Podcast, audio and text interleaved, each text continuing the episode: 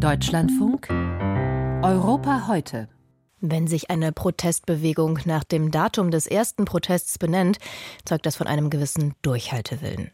In Spanien protestieren seit Anfang Februar regelmäßig Landwirte und Bauern.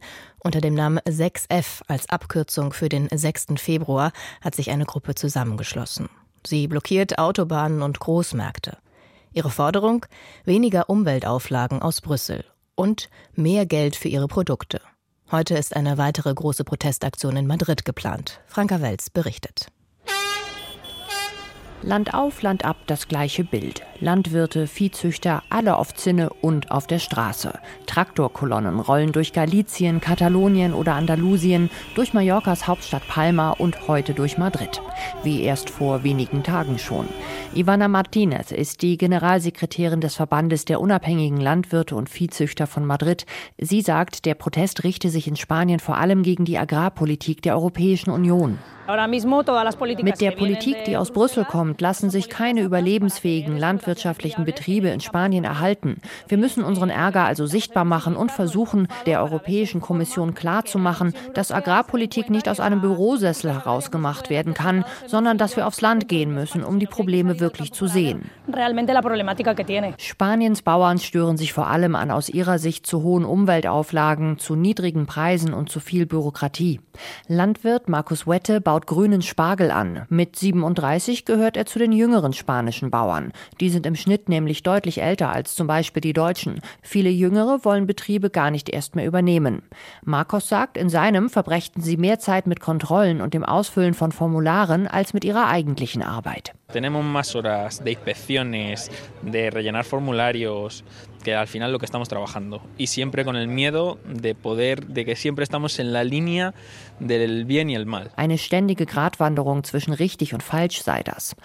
Zu viel Bürokratie, zu wenig Unterstützung dabei. Das sehen viele so. Und sie beklagen einen unfairen Wettbewerb durch Billigimporte aus dem Ausland jenseits von Europa. Viehzüchterin Estivalis Cerezo sieht die Gründe dafür in unterschiedlichen Regeln inner und außerhalb der EU.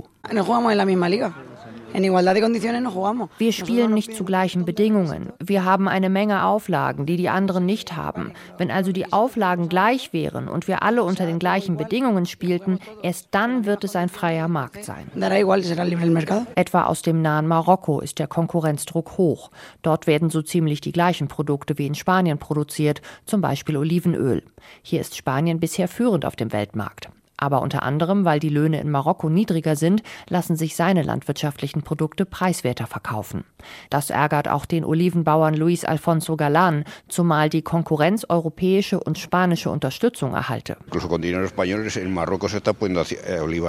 Mit spanischem Geld werden in Marokko Unmengen an Olivenhainen gepflanzt. Sprich, nicht einmal der Anbau, in dem wir führend in Europa waren, ist noch rentabel und funktioniert auch nicht mehr.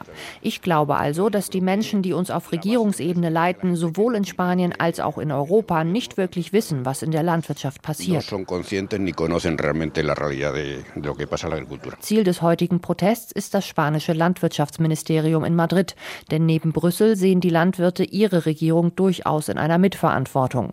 Sie sollte gegenüber Brüssel energischer auftreten, fordern sie. Spanien ist nach Frankreich immerhin das zweitgrößte Agrarland der EU.